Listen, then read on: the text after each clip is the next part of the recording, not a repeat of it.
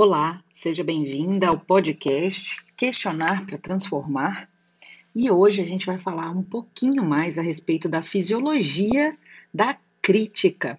Você já parou para pensar que talvez o tanto que você critique a você mesma tenha uma raiz filosófica e fisiológica que ajude você a compreender o porquê difícil acolher os seus sentimentos no momento de dor, mas ao mesmo tempo é tão fácil fazer isso por alguém que você ama e que está passando por um momento difícil.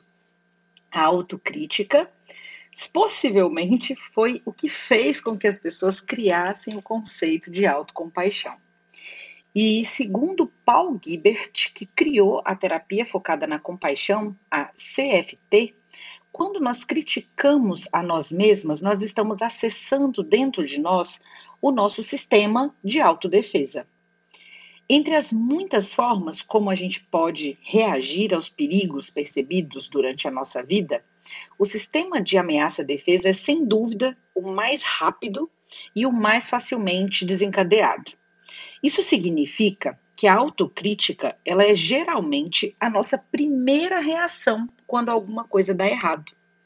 Esse sistema que nós temos aqui dentro de nós, de ameaça e defesa, ele se desenvolveu tanto, de modo que quando nós percebemos uma ameaça, a nossa amígdala, que está lá dentro do nosso cérebro, registra imediatamente perigo e ela é ativada liberando no nosso corpo o cortisol e a adrenalina que nos preparam para lutar, fugir ou congelar.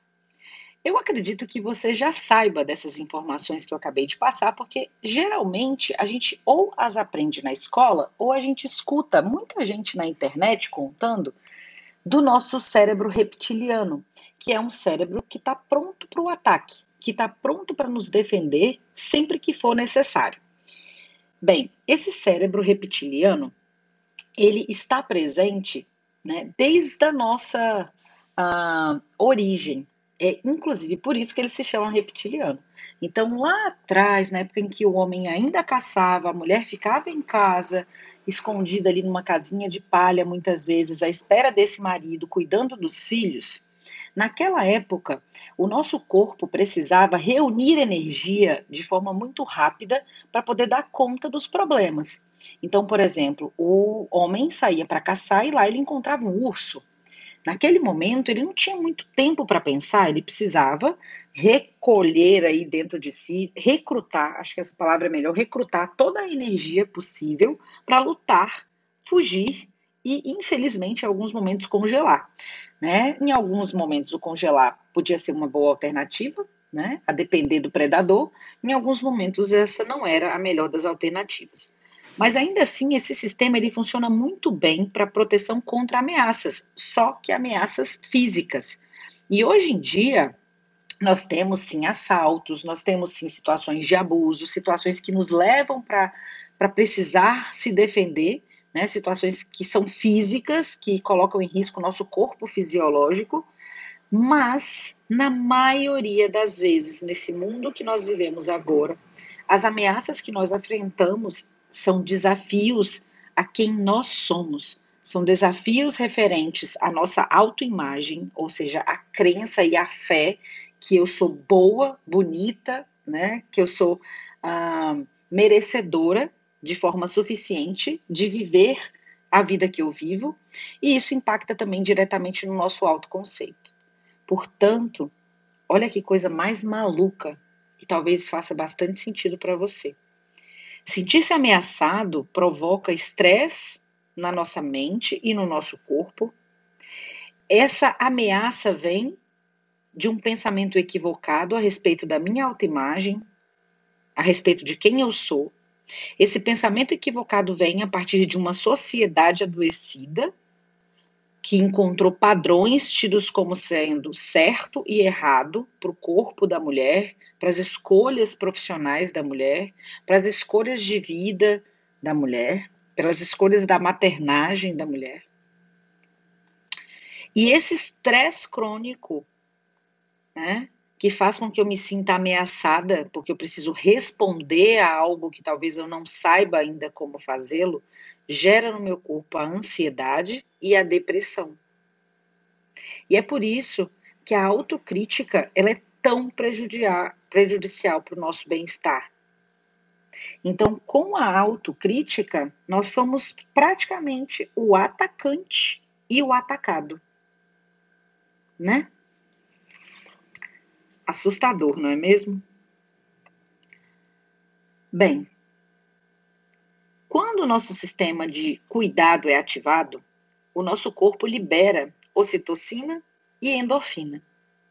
Então, quando eu começo a fazer coisas por mim, quando eu começo a pedir ajuda, quando eu ganho um abraço, quando eu sou acolhida, quando eu recebo um toque sutil, o meu corpo libera ocitocina, o hormônio do amor, e as endorfinas, que são opiáceos naturais do bem-estar.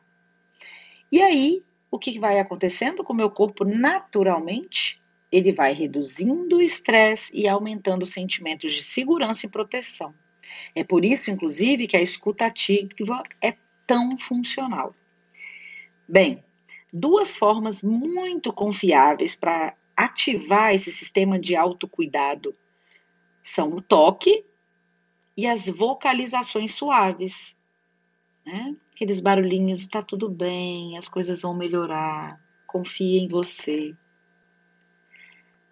A compaixão, inclusive a autocompaixão, ela está associada aos sistemas de cuidados, assim como acontece com os mamíferos. Você já se deu conta, por exemplo, como uma mãe cuida dos seus filhotinhos, uma mãe gato, que ela ronrona e lambe.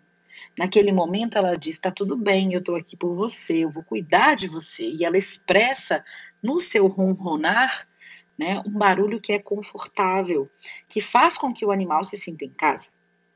E é por isso que sermos compassivos com nós mesmas, quando nós nos sentimos inadequadas, nos fazem sentir seguras e cuidadas como se fôssemos uma criança envolvida por um abraço afetuoso. Uma criança que recebe naquele momento o conforto de um dos pais. Você já viu alguma pessoa virar e dizer: Hoje eu quero ficar na posição fetal, na minha cama? Essa posição fetal relembra ao seu corpo o desejo e o útero materno. De alguma forma, isso acaba te acalmando. Lembram? Já tentaram? A autocompaixão, então, ajuda a gente a regular as nossas reações frente às ameaças que aparecem na nossa vida. Quando a resposta ao estresse né, é desencadeada por uma ameaça ao nosso autoconceito, à nossa autoimagem, a quem nós somos, a tendência que a gente tem é de ao invés de lutarmos, nos autocriticarmos, ao invés de fugir com sair correndo, a gente se isola. E ao invés de congelar, de ficar frozen, a gente fica parado por muito tempo num espaço de ruminação. Essas são as três versões, né, do lutar, fugir e congelar. Quando a gente trabalha a autocompaixão, a gente abre espaço para autobondade, para a humanidade compartilhada e para o mindfulness. E quando praticamos a autocompaixão, a gente está desativando esse sistema de ameaça-defesa e ativando o sistema de autocuidado, o self-care.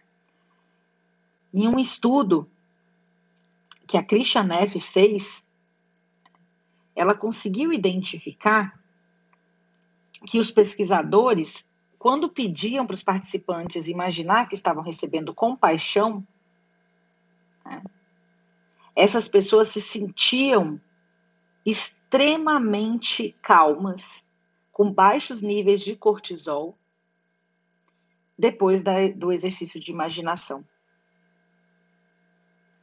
Então, imaginem que quanto mais seguras as pessoas se sentem, mais protegidas, com mais certeza que elas têm espaço para falarem de suas dores, daquilo que as afugenta, mais abertas e flexíveis elas se tornam.